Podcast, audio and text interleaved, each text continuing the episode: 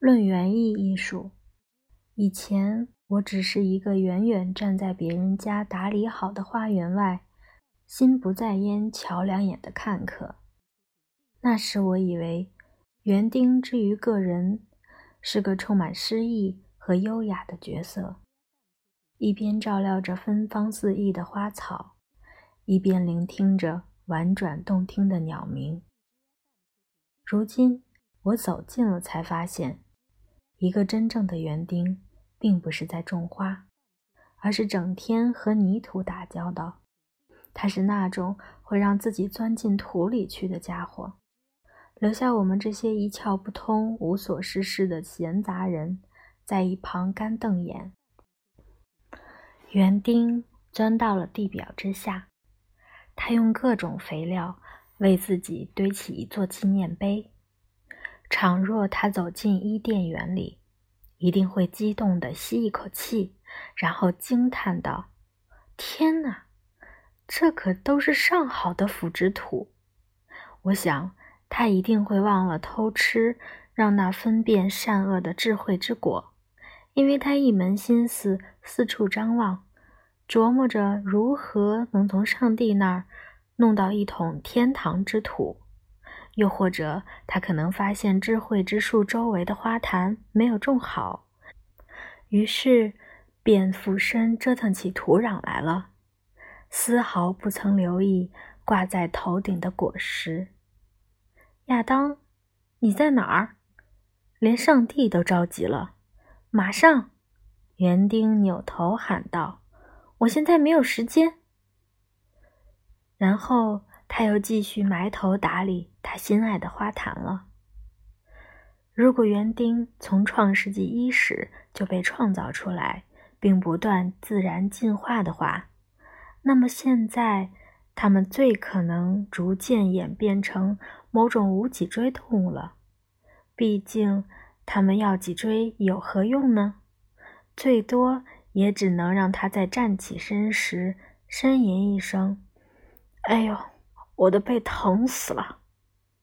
至于脚，也许还能用各种方式叠起来，可以坐在屁股下面，跪在膝盖下，埋进土层里，甚至绕到脖子上。手指则是挖洞的好工具，手掌可以用来拍碎小土块，或是捏碎肥料，而脖子上。则可以挂一只口哨，赶鸟。只有那不灵便的脊椎，无论园丁怎么弯，都是徒劳无功。你看，蚯蚓也没有脊背。通常，园丁是背朝天，手脚岔开，头埋在双膝间，模样就像一匹分娩中的母马。他绝不是那种只知道搔首弄姿的家伙，相反，他缩起身子，蹲在地上，尽可能降低重心。你很少能在花园里看见他超过一米的身影。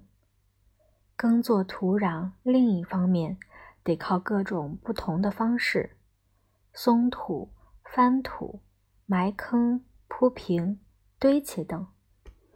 没有哪种布丁的制作方法比原土更复杂的了。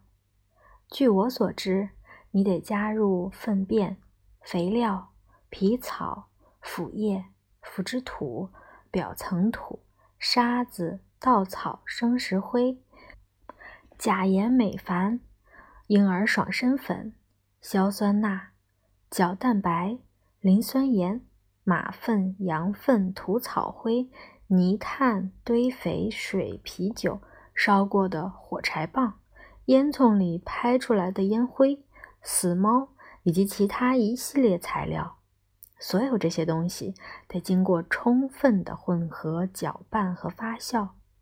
正如我先前所说的那样，园丁不是坐享玫瑰花香的人，而是整日忙碌于土里还得加点石灰。或者土壤太粘重，得掺点沙子才行。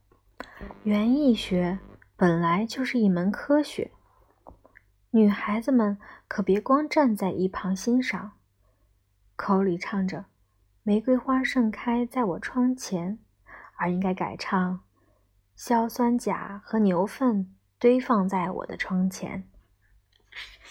可以这样说，玫瑰只是给那些业余爱好者欣赏的，而园丁的快乐，则是根植于更深的层次，一种类似于接生的喜悦。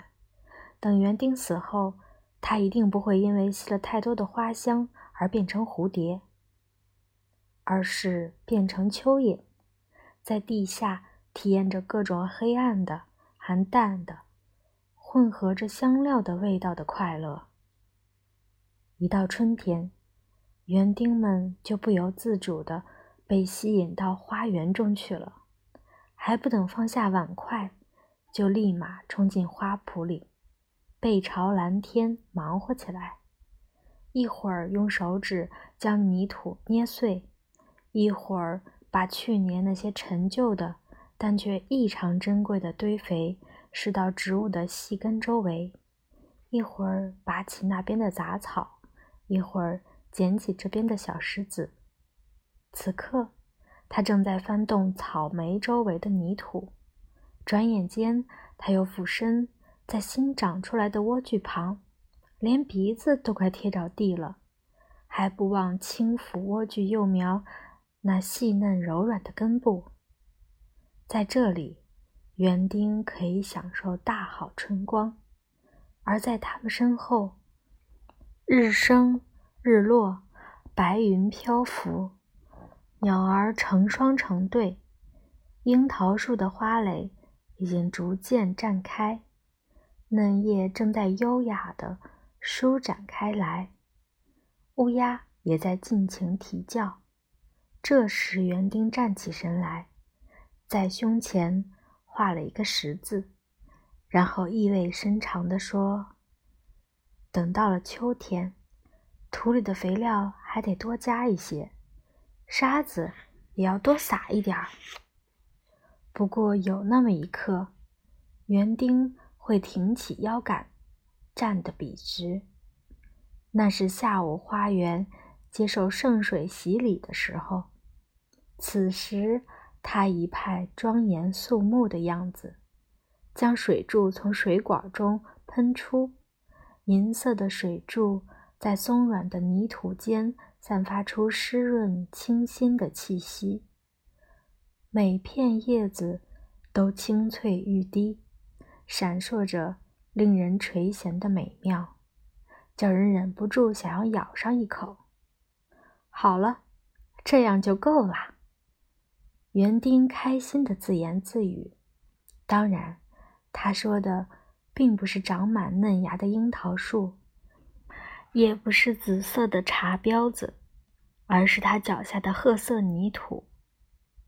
等到日薄西山时，他会发出心满意足的叹息。这一天可把人累坏了。”